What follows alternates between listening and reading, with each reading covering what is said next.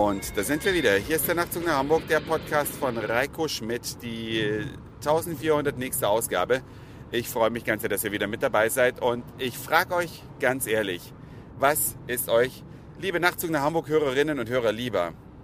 Mehr Podcasts in dieser nicht ganz so schönen Sprachqualität, so wie dieser Podcast hier ist, oder weniger Podcasts mit annähernd Studioqualität?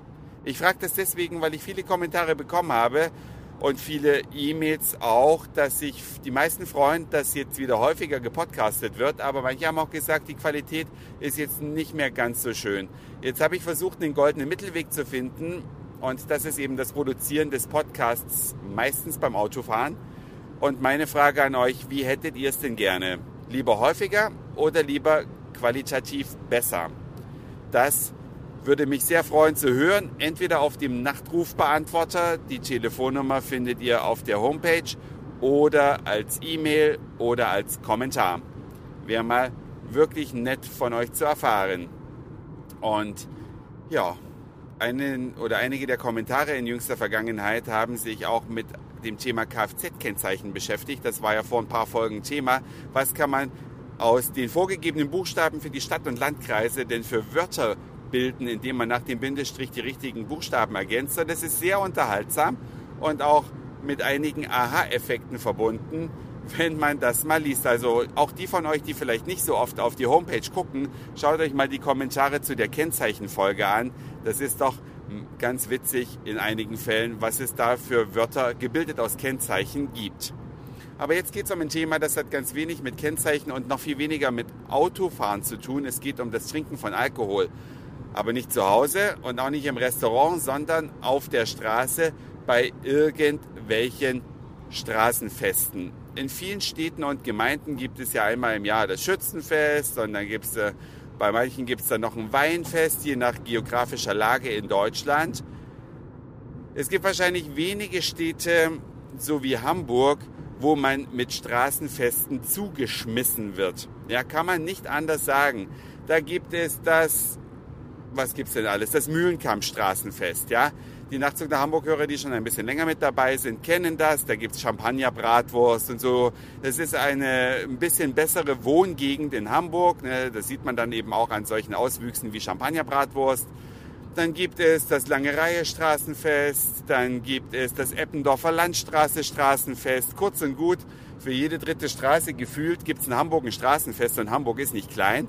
Und dann gibt's natürlich noch Hafengeburtstag, Alstervergnügen, überall Festlichkeiten, wo es was zu essen und was zu trinken gibt. Und das ist mein Punkt. In ganz besonderem Maße die Getränke. Früher hat man ja sich sein Bier an so einem Stand geholt. Das gab es in einem Wegwerfbecher. Das hat man ausgetrunken und weggeschmissen. Heute bekommt man dieses Getränk in einem Pfandbecher. Und zu allem bekloppten Überdruss gibt es auch noch an jedem Stand ein anderes Pfandsystem.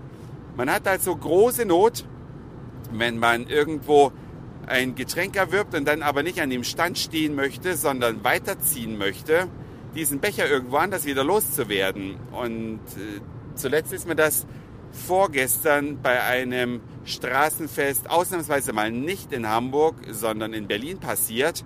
Da hat man wirklich dann zum Schluss den Geldbeutel voller Pfandmarken, weil man bekommt ja nicht nur den Pfandbehälter, sondern auch noch Pfandmarken dazu, damit man auch bloß nicht die Becher woanders abgeben kann oder auch die Flaschen. Und dann hat man vielleicht am Ende des Abends 20 Euro Pfandmarken übrig, die man nicht wiederbekommt. Ist natürlich ein super gutes Geschäft für die Händler, die dort eh schon ihren Reibach mit völlig überzogenen Getränkepreisen machen. Aber ich finde es vor allen Dingen sehr unfair. Denn wenn man schon als Straßenfestbesucher konsumiert und nicht sich seine Getränke im Rucksack selber mitbringt, dann sollte man auch nicht noch über den Pfand abgezockt werden, oder? Was ist eure Meinung dazu? Würde mich echt mal interessieren. Oder gibt es vielleicht auch eine Idee, wie man doch wieder an seinen Pfand rauskommt, äh, rankommt? Gibt es eine Pfandclearingstelle, ja, so eine Art Automat, wo man dann zum Schluss äh, alle seine Pfandmünzen und Papierschnipsel und Behältnisse reinschmeißt und das Geld wieder kriegt? Wäre doch mal was, oder? Was ist eure Meinung zur Pfandabzocke auf Volksfesten und dergleichen? Könnt ihr mir gerne schreiben, denn das war's schon für heute. Dankeschön fürs Zuhören. für den Speicherplatz auf euren Geräten. Ich sage Moin, Mahlzeit oder guten Abend, je nachdem, wann ihr mich hier gerade gehört habt. Und dann hören wir uns vielleicht morgen wieder. Euer Reiko.